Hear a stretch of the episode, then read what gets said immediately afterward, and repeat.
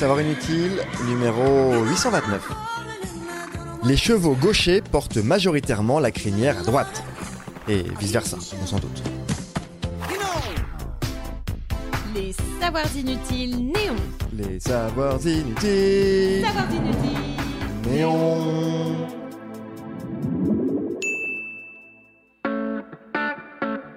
Les chevaux, comme de nombreux mammifères, sont latéralisés, c'est-à-dire qu'ils sont plutôt gauchers ou droitiers.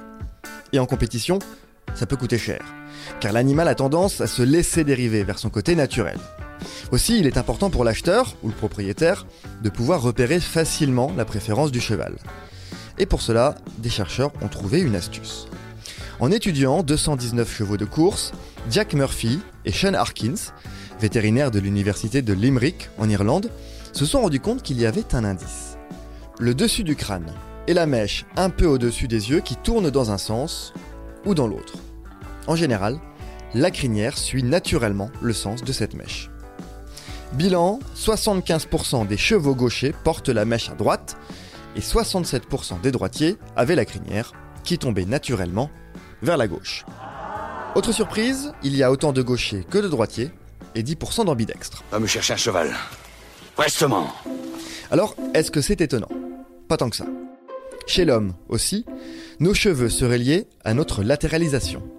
En étudiant l'implantation de nos cheveux à l'arrière du crâne, des équipes de chercheurs se sont rendues compte que 92% de la population a une implantation dans le sens des aiguilles d'une montre, mais chez les gauchers, cette proportion chute à 56%.